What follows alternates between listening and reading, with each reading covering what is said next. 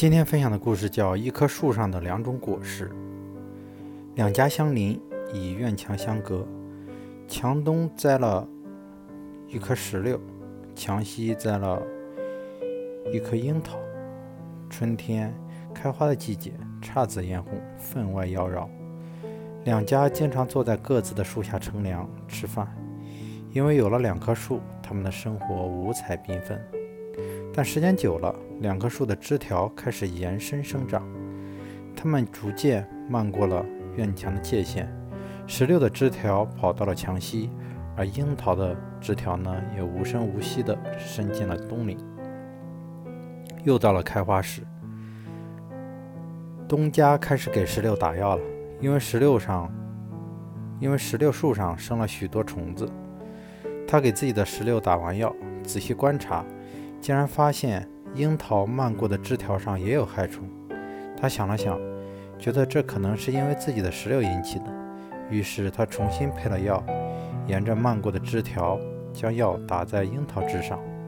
过了几天，他在观察时，竟然发现所有的害虫消失得无影无踪，他感觉很快乐。一场大风雨，残花遍地。西家心疼地看着自己的樱桃，他动手给樱桃破损的部分进行捆绑。捆完时，竟然发现越过院墙的石榴也是体无完肤。他忽然想起来了，东家的主人可能出差了。要是几天后回来，石榴也许就会错过了花期。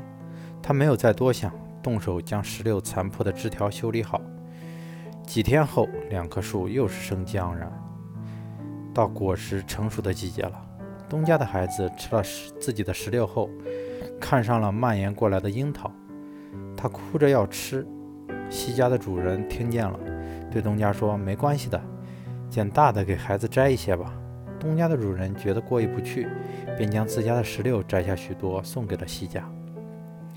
两家人和谐相处，种了一棵树，却能吃到两种果实，两家人感到分外高兴。过了几个月，换了新邻居，原来的两家搬走了。先是东家觉得西家的树枝碍事，便拿剪刀剪了个精光。接下来西家觉得东家在找自己的事儿，便索性趁他家没人时，打落了正在盛开的花。秋天该是果实成熟的季节了，两家的树枝上光秃秃的。只有几枚残叶，在秋风中叙说着凄凉。生命本是一棵华美的树，如果我们想自己的生命同时拥有两种果实，那么你就该允许别人的枝条伸到自己的世界里，同时你也要学会将自己的成果奉送到别人的面前。